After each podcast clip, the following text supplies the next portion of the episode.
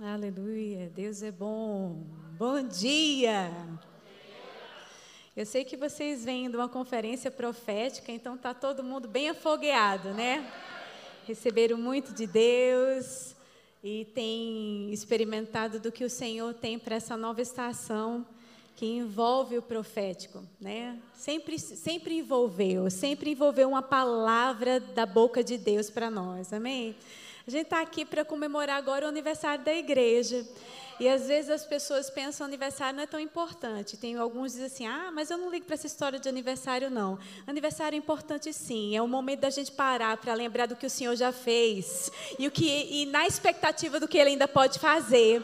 É interessante que no Velho Testamento, em Levíticos 23, fala sobre, eu acho que é 23, que fala sobre quando o Senhor mandou separar as festas né? Ele mandava fazer as festas e para tinha um propósito, para exaltar ao Senhor.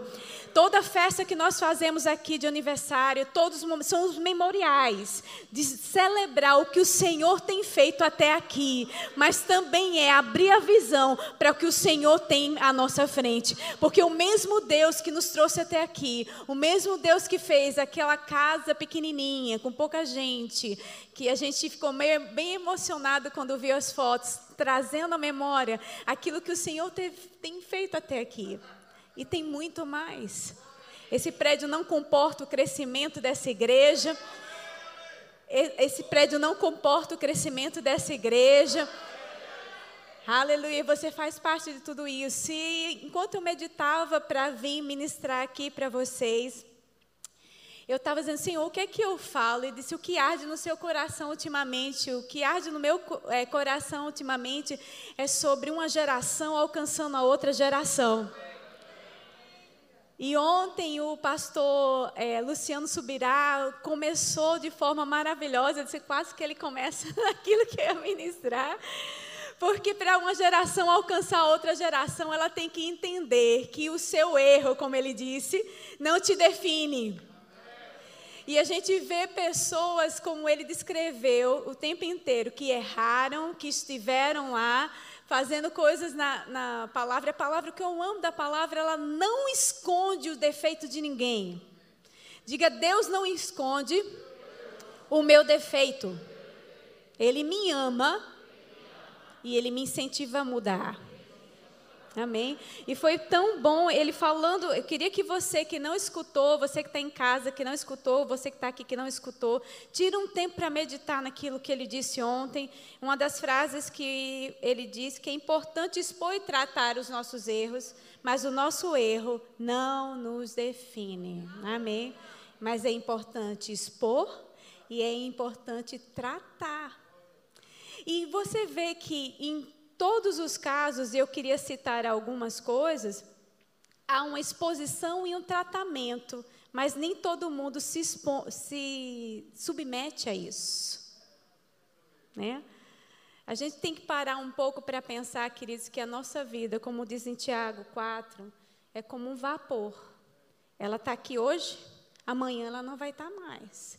E mais do que nunca, a gente tem visto pessoas que a gente ama, pessoas que a gente que investiram na nossa vida, tanta coisa tem acontecido, os anos passaram. Gente, faz pouco tempo aqui, eu estava quando eu vi a foto, eu estava segurando o Brandon no braço. Ele tinha dois anos, né? Mais ou menos isso, que eu estava grávida de Emily, ainda ter Emily, quando essa obra estava para começar, quando Vânia estava por aqui, gente. O tempo está passando, a nossa vida é rápida, o que, é que a gente está fazendo com ela? Eu não sei você, mas esse tempo tem despertado mais ainda em mim. Ei, o tempo está passando, o tempo está passando, e eu e você fomos chamados para o louvor e a glória dele.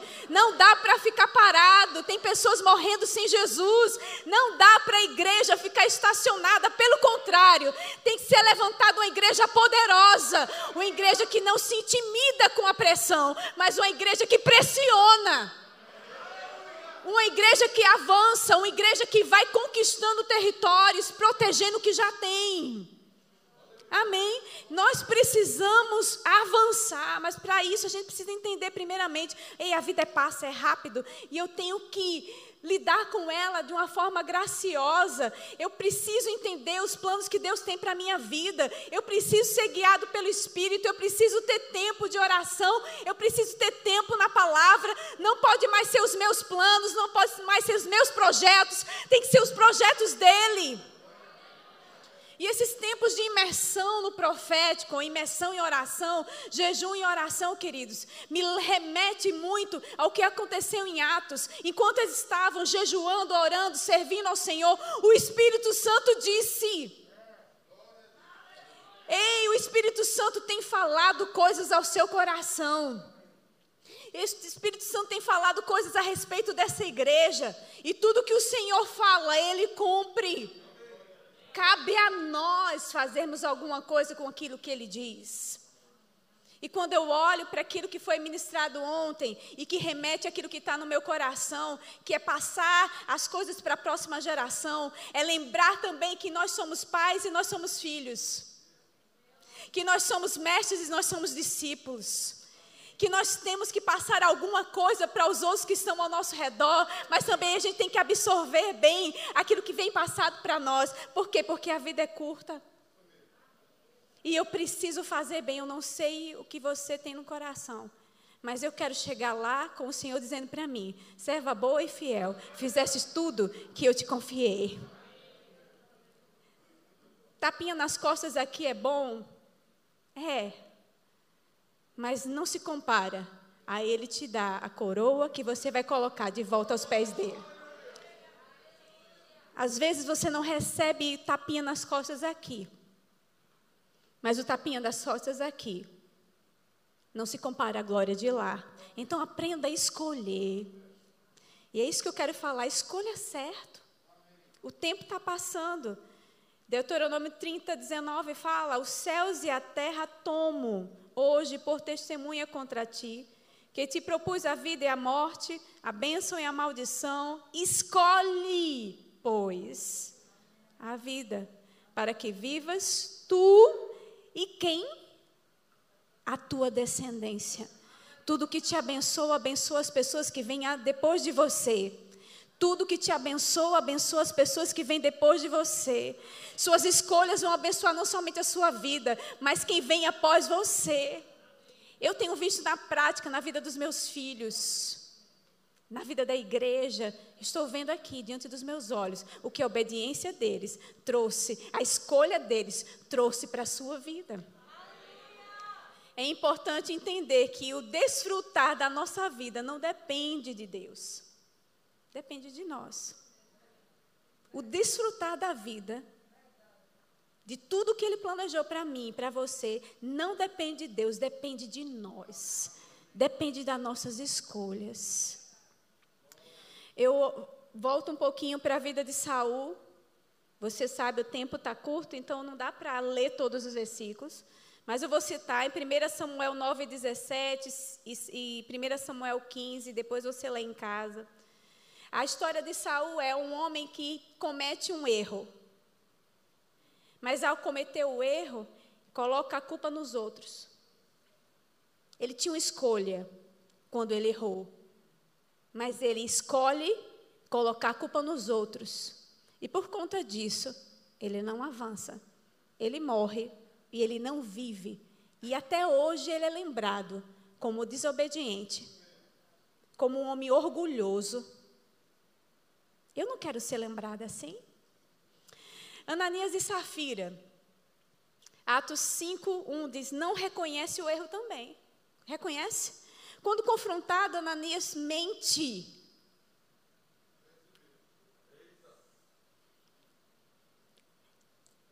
O erro não te define, mas como ele falou ontem, ele precisa ser tratado.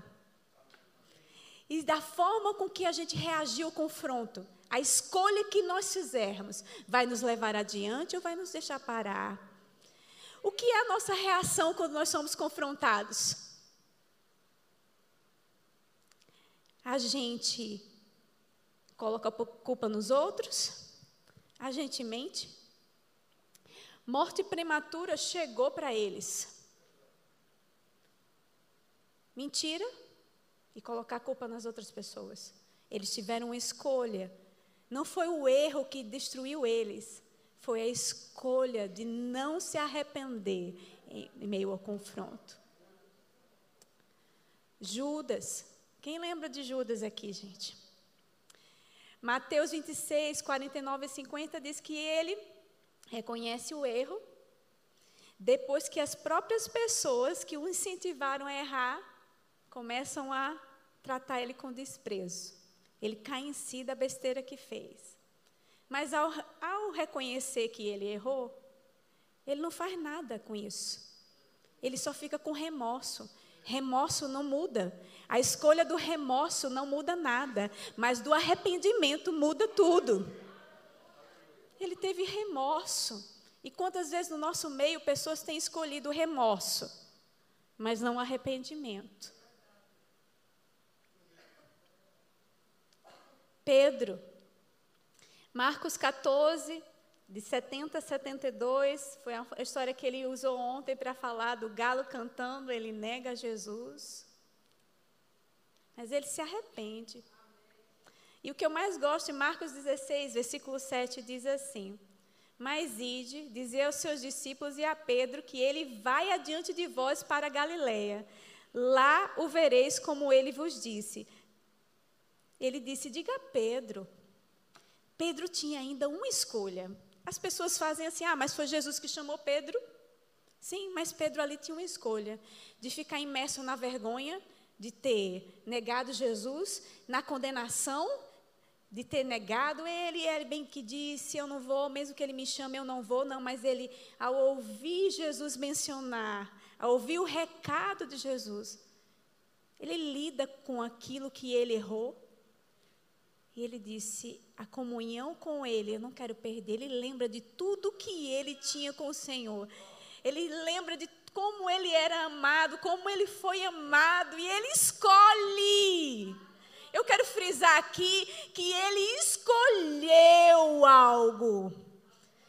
Ele escolheu obedecer mais uma vez ao comando. Ele escolheu ouvir o comando do Senhor. Chama Pedro. E ele disse: Eu vou, sim, senhor, eu volto, eu faço, eu vou de novo. Ele escolheu.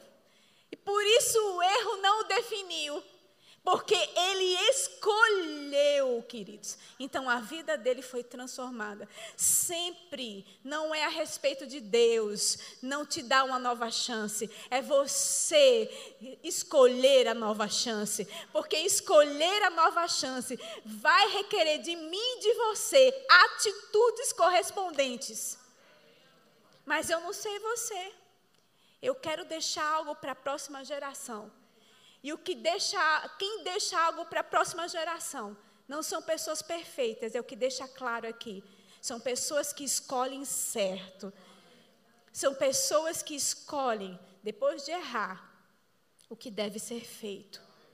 Então escolha, não escolha botar a culpa nos outros. Tanta gente empacada no ministério, no chamado, diz que nunca anda porque fulano e fulano empacou você, ninguém parou você, você parou você. Deus nunca desistiu e ontem aquela mensagem maravilhosa mostrou bem claro, Deus não desiste da gente, é a gente que desiste dele. Não desista do Senhor. Não desista dos planos que ele tem para você. Não desista, errou, levanta, se arrepende, muda de direção e vai adiante. E o interessante que ele frisou ontem, por exemplo, sobre Davi, é que Davi, ele tinha, não tinha uma vida assim. Queridos, não dá para, nós não somos pecadores. Pecadores é igual a jogador de futebol. Lembra desse exemplo? Quem já fez o rema aqui? Quem fez o Remas deve ter escutado essa história, muitas vezes. Você não é um profissional em pecar. Pecar para você é um acidente. Errar para você, fazer o que não deve, é um acidente, não é uma, um, um, uma regra. E você vê na vida de Davi, ele passa para o filho, passa para as próximas gerações, ele chega a ser conhecido como um homem segundo o coração de Deus. Ele passa alguma coisa para as próximas gerações, queridos. Salomão, em 1 Reis 3, se você vai lendo lá, ele ouve, ele viu o pai dele, ele viu o pai dele errando e viu o pai dele acertando, queridos. Viu ou não viu? Mas ele viu a intensidade, porque quando Davi foi confrontado, em Samuel, segundo Samuel, quando ele é confrontado, ele não bota a culpa em ninguém. Ele disse: sou eu mesmo. Eu pequei. Ele reconhece o erro dele. Porque ele reconhece a escolha de novo. Ele reconhece. Ele se humilha. Ele enfrentou consequências? Não vou mentir para você que todo erro meu e seu, vamos prestar bem atenção nas escolhas que nós fizemos, porque todo erro meu e seu tem consequências. Às vezes a gente culpa Deus de não ter perdoado a gente. Deus perdoou. É bem claro que o Senhor disse para ele: Ei, o Senhor te perdoou, mas consequência veio para ele. Consequência veio para a casa dele. Não quero, eu quero isso não. Mas o que eu quero frisar é que ele passou algo para a próxima geração, um amor intenso por Deus. Salomão viu isso. E Salomão se coloca diante da presença do, de Deus e no sonho Deus fala com ele. E ele diz para ele que a vida dele, ser, como seria se ele seguisse os mesmos passos de quem? Do pai Davi. Se ele seguisse os mesmos passos do pai Davi, o Senhor o abençoaria. Ou seja, qual, como é seguir os passos de Davi? O homem segundo o coração? É ser perfeito? Não. É quando errar. Escolher se arrepender. Escolher mudar de atitude. Escolher. Salomão escolhe e ele constrói. A gente vê, eu anotei aqui, não vai dar para ler, mas eu queria 1 Reis 9, para quem está estudando em casa também. 1 Reis, 1 Reis 3, de 7 a 14. 1 Reis 9, de 1 a 5. Ele construiu o templo, ele cumpriu a tarefa, porque o pai dele deixou essa tarefa para ele. e ele cumpre a tarefa, ele constrói o templo, não é?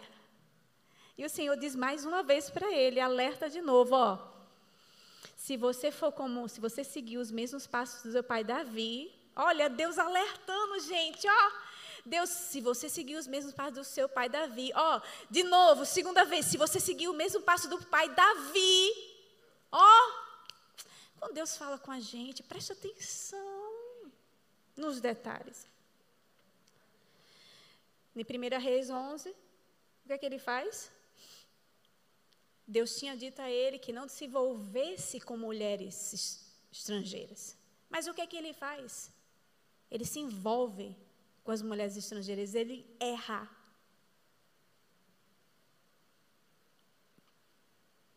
Por causa disso, ele enfrenta várias coisas. Ele foi bem sucedido por um tempo. Mas no final, ele estraga tudo. Mas ele esqueceu de duas dos dois momentos que Deus apareceu com ele, ó. Qual foram os dois momentos? No início, no sonho. Depois que o templo é construído, o Senhor fala com ele duas vezes: se você seguir os passos do meu filho Davi, de Davi, do seu pai Davi. Ei, o que é que era, ele tinha que ter escolhido, gente? Quando confrontado, escolher mas ele foi bem sucedido durante um bom tempo, porque ele viu, em, em 1 Reis 3, ele viu como o pai dele agiu. Chega Roboão, ele só estraga no final, né? Vamos dizer assim, Salomão estraga no final, no finalzinho da festa. Ei, não vamos estragar nossa vida no finalzinho da festa? já estou velho, aí se acostuma com as coisas de Deus, se acostuma em ser crente, aí se acostuma a ter tantos anos de crente. Não vamos estragar. Você foi fiel até aqui, agora continua fiel. Não se acostuma com o evangelho, não. Não se acostuma a frequentar a igreja, não. Isso é porque ministro tal, ministro tal, ministra tal caíram. Isso não é justificativa para você ficar esmurecendo na sua fé. Porque Salomão começa e Salomão não termina como deveria ter terminado. Hum, mas ele viu algo da, do pai dele. E o Senhor deu a dica. Deus sempre nos dá uma dica. Deus sempre nos dá uma palavra. Deus sempre nos alerta. Deus sempre nos alerta. Epa, lembra do Davi? Era só fazer isso. Roboão, ele faz o quê? Roboão assume o poder. E Provérbios fala que na multidão de conselhos, né? Provérbios 13, 20, Provérbios 11, 14 diz assim: quem anda com sábios, Provérbios 13, 20, se torna sábio, mas quem anda com os tolos sofrerá as consequências. Provérbios 11, 14 diz: sem uma liderança sábia, a nação cai. Ter muitos conselheiros lhe dá segurança. Na multidão dos conselhos, outras versões dizem a segurança. Salomão foi um homem tão sábio que se cercou de homens sábios ao redor dele. Deus respondeu. o final da história dele não denigre a lembrança dele. Denigre para você? No total, não. Para mim, eu consigo lembrar ainda de todos os benefícios que ele fez e tudo que ele fez, de, da grande parte da vida dele. Salomão, ele deixa o quê? Conselheiros. Roboão assume e ele não quer ouvir, assim como o pai, não imita o pai dele. Gente, ó, aprende uma coisa. Eu preciso aprender, você precisa aprender, que a gente precisa aprender com a geração anterior. Eu preciso aprender com aqueles que vieram antes de mim. E eu preciso ser um exemplo para a próxima geração. Eu preciso aprender com quem passou e eu preciso ser exemplo para quem vai ficar.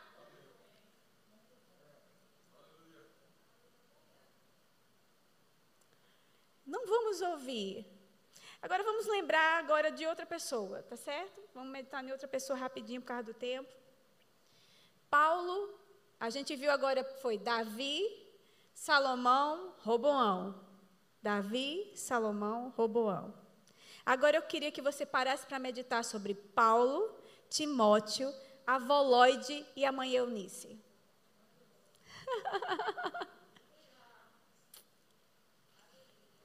Comece com a história de Paulo. Paulo errou.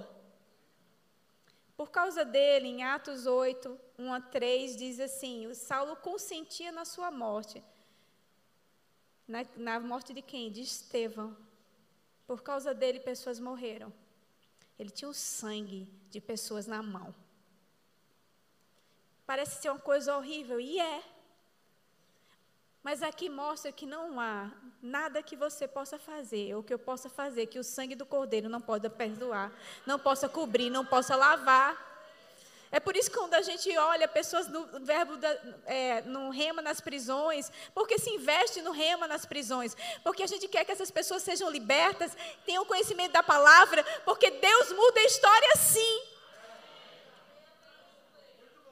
Porque Paulo é um exemplo claro, que era Saulo, se torna Paulo, de uma mudança radical. Mas ele assume o seu erro. Ele não bota para ninguém. Ele tinha uma fama ruim, tinha, mas Deus também mudou a fama dele. Pessoas não confiavam nele, mas Deus colocou alguém para confiar nele. Deus sempre nos ajuda a recomeçar. Deus sempre nos ajuda quando a gente erra, a gente reconhece. Ele sempre nos ajuda. Ele levanta pessoas. Ele levanta Barnabé. Ele levanta pessoas que confiem, acreditem em nós. O Senhor levantou pessoas, mas levantou por causa de uma atitude de arrependimento, de real quebrantamento. É interessante que ele erra de novo. Quando ele vai, mesmo depois de tudo que ele experimentou de perdão, né? Lembra que ele tem um desgaste com Barnabé? A, a quem ele instruiu, ou quem foi instruído, ou quem deu a chance para ele, né? Quem abriu portas para ele? Barnabé abriu portas para ele. Ele se volta contra Barnabé porque queria levar Marcos. Foi ou não foi? Aí, só aí tem Atos 15, para quem quiser ler depois, 36 a 41, 2 Timóteo 4, 11.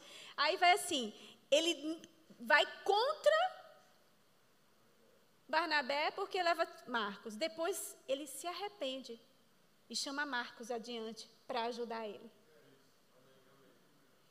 Ele cometeu mais uma falha, mas isso não isentou quem ele era. Ele deixe, não seja incompassivo, não seja julgador. Deus tem te dado chance, porque agora você não quer dar chance a outros. Barnabé, do mesmo jeito, tomou as dores, tomou, olha Barnabé de novo, tomando, dando as costas a tapa, vamos dizer, açoite. Tem muita gente que Deus tem chamado aqui, pastor Raimundo é um deles, Darren é, Vânia é, que tem colocado suas costas para levar, para ser um Barnabé na sua vida, para levantar você. Então, quando eles protegerem outro e dizer, não, ele vai, ela vai, dá mais uma chance, não critica, porque você também foi dado chance. Às vezes a gente quer ser tão rápido para dizer, não, fulano não merece, é, e você merece? Então, seja misericordioso. Mas ele não fica no erro, ele reconhece logo depois, graças a Deus. Aí Timóteo se levanta e eu gosto de que ele começa a discipular Timóteo. Timóteo é como um filho para ele, não é um filho nascido dele, mas é como um filho. E ele diz assim: Meu filho, seja forte por meio da graça que é em Cristo Jesus. Ele chama ele de filho, há uma relação de filho. Em 2 Timóteo 1,5 diz assim: Lembro-me de sua fé sincera, como era de sua avó Lloyd e de sua mãe Eunice, e sei que em você essa mesma fé continua firme. Por isso, quero lembrá-lo de avivar a chama do dom de Deus que, ele dê, que Deus lhe deu quando impus minhas mãos sobre você. Ele diz aqui que a avó dele e a mãe dele. Timóteo não é somente um produto do investimento de Paulo. Timóteo é um produto da o investimento de, da Eunice, da Lloyd, de Paulo e de suas escolhas. Vou repetir. A vida de Timóteo, um homem que pastoreou a maior igreja em Éfeso, que passou do mundo, né? A igreja de Éfeso foi a maior do mundo da época e debaixo de uma pressão desgraçada, que é por isso que o pessoal diz assim, é, é, é Darren estava falando, não é à toa que Paulo chega para ele e diz, não, não tem espírito de medo não, e você não. ousadia você tem, você tem ousadia.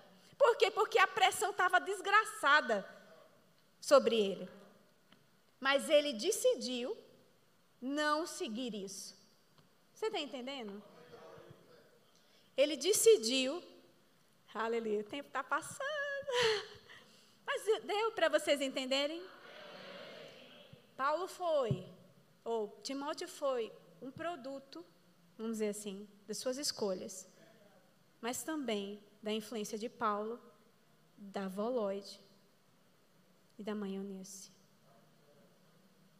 Eu e você somos pais e filhos, somos mestres e discípulos. A gente influencia pessoas Hoje é o tal de influencer, né? Na internet. Fulano, todo mundo quer ser influencer. Todos nós aqui somos influencers. Se você quer assumir isso ou não, sua vida influencia alguém. Na verdade, a Bíblia diz que nós somos criados para o louvor da glória dele. Nós somos criados para isso. Nós somos criados para mostrar ele. Nós somos criados para ser o outdoor de Deus. Nós somos criados para fazer propaganda dele. Nós somos criados para influenciar outras pessoas. E também nós passamos por influência. E é uma geração influenciada pela glória, passado para outra geração e a outra geração. E tem uma música que eu tenho gostado muito de ouvir, eu falei aqui naquele, na imersão profética que teve, Vânia me chamou, que conta sobre falar com Jesus. Então, que a avó falava com Jesus, a mãe passou a falar com Jesus, aí o filho começou a falar com Jesus, aí o filho do filho começou a falar com Jesus também. Porque essa comunhão, queridos, o que é que Davi tinha mais intenso que a gente pode absorver? Intenso amor por Deus. Quando ele viu que ele desobedeceu ao Senhor, que foi de encontrar ele, ele rasga a veste, ele se joga, ele, ele que, poxa, eu não devia ter feito isso. Por quê? Por causa da intimidade com Deus. Para deixar uma marca para a próxima geração, queridos, precisamos manter essa chama de amor intenso por Deus. Paulo foi intenso quando ele se converteu, ele se rendeu de verdade, não foi de mentira. Um dia nós dissemos que Jesus é o nosso Senhor e Salvador, que seja assim. Vamos ser intensos. Você tem aqui, a gente está comemorando o aniversário da igreja. Você tem aqui exemplos de intensidade de busca a Deus aqui do lado de vocês. Siga o exemplo. Siga o exemplo. Porque o Senhor nos chama para deixar um legado. O Senhor nos chama para deixar um exemplo para as próximas gerações e para as gerações que estão aqui. Hoje eu vejo meu filho buscando o Senhor intensamente, minha filha também. E eu, talvez por isso, isso esteja tão intenso dentro de mim. Que vale a pena Viva o Evangelho dentro da sua casa. Viva o Evangelho dentro da sua casa. Só pregue ele, viva ele, viva aí no meio dos seus acertos e seus erros, da forma que você lida com eles, as escolhas que você faz, você vai ver a manifestação de Deus na sua vida. E isso vai passar para os outros, para os seus filhos e os filhos dos seus filhos, e os netos, os bisnetos, tantos que vierem. E aí nós vamos continuar expandindo o reino de Deus. Para isso que o Senhor nos chamou. Então lembra, é sim, é verdade, seus erros não te definem. Mas também é verdade que as escolhas que você faz isso vai determinar se você experimenta da misericórdia, do amor, da graça, ou se você continua na posição de desgraça. Deus quer uma posição de graça manifesta em nós e através de nós. Para que tudo isso? Porque não é a respeito só da minha vida e da sua vida. Nós temos gerações que estão vindo após nós. Nós temos pessoas que estão ao nosso redor assistindo a nossa vida. Nós temos Timóteos. Podemos ser Paulo para alguém, também somos Timóteo de alguém. Lembra disso? Você é Timóteo de alguém. Você é Timóteo de alguém. Não importa quão alto você chegue, você continua sendo Timóteo de alguém. Sempre tem a posição de aprender, de se submeter. Mas lembre também que você é um Paulo. Seja firme e discipule. Que você é um Eunice, que você, ah, gente, discipula a sua casa. Não tenta ganhar o mundo e perder a sua própria casa. Não tenta servir na igreja e deixar seus filhos jogados de lado. Ei, serviço começa primeiro na sua casa. Serviço começa primeiro na sua casa. E aí você vai ver seus filhos, como Vânia está vendo, Patrícia, Leilane, Paulinho, agora vai ver os três homens da casa dele. E são três investimentos. Você tem um período muito curto para investir neles. As pessoas ficam achando que ser pai e mãe é algo muito difícil. Não é porque a graça nos sustenta e ela nos habilita. E é uma brecha muito curta de investimento para que eles saiam e façam aquilo que você não pôde fazer, além do que você vai fazer para o Senhor. Amém? Então o Senhor planejou uma trajetória bem diferente para Salomão. O Senhor planejou uma trajetória bem diferente para os outros que vieram. Todos deviam ser como Davi foi, mas a promessa que Deus fez a Davi se cumpriu. Jesus veio, aleluia. Jesus veio, o descendente veio e marcou a geração para todos sempre. Vale a pena continuar obedecendo ao Senhor. Não desiste, amém. Aleluia. Deus é bom. Não desiste não desiste. Amém. Aleluia. Já já tem culto de novo, 11 horas, né? Pastor Darren vai estar, apóstolo Darren, Darren. vai estar aqui ministrando também no culto de 11. Aleluia. É isso. Lembra? Tem gerações. Eita glória, né? Gerações. Oh, aleluia.